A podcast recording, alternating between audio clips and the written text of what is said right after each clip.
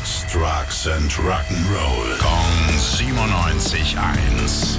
Rock News. Es gibt viel Neues, viel, viel Neues und Tim klärt uns jetzt auf. Schönen guten Morgen, Tim. Morgen, ja, das große Highlight heute ist natürlich die neue EP von Billy Idol. Die heißt Cage. Wir hören mal kurz in den Titelsong rein.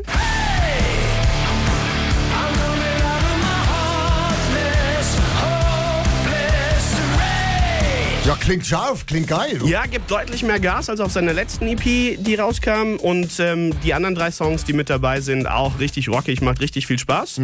Nicht ganz so rockig wird's bei The Rasmus. Nee. Ja, die sind ähm, vor kurzem erst beim ESC aufgetreten, 21. geworden. Nein. Also besser als Deutschland, aber nicht so richtig mit Ruhm bekleckert. Haben wir gedacht, nee, weiter geht's, komm, machen wir ein neues Album. Das heißt Rise, da hören wir auch mal kurz rein.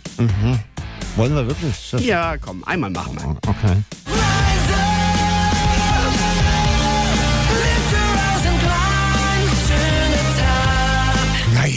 So schlecht jetzt. Ja, ist schon okay. 21. hätte man mit sowas nett werden müssen. Ne? Und äh, wer Bock auf härtere Klänge hat, Motorheads, die haben Hey. ihr Iron Fist Album nochmal ähm, rausgebracht, jetzt zum 40. Jubiläum mit vielen Extras, remastered, gibt's dann auch ab heute. Dankeschön, Tim. Rock News. Sex, Drugs and Rock'n'Roll. Kong 97.1. Frankens Classic Rocksender.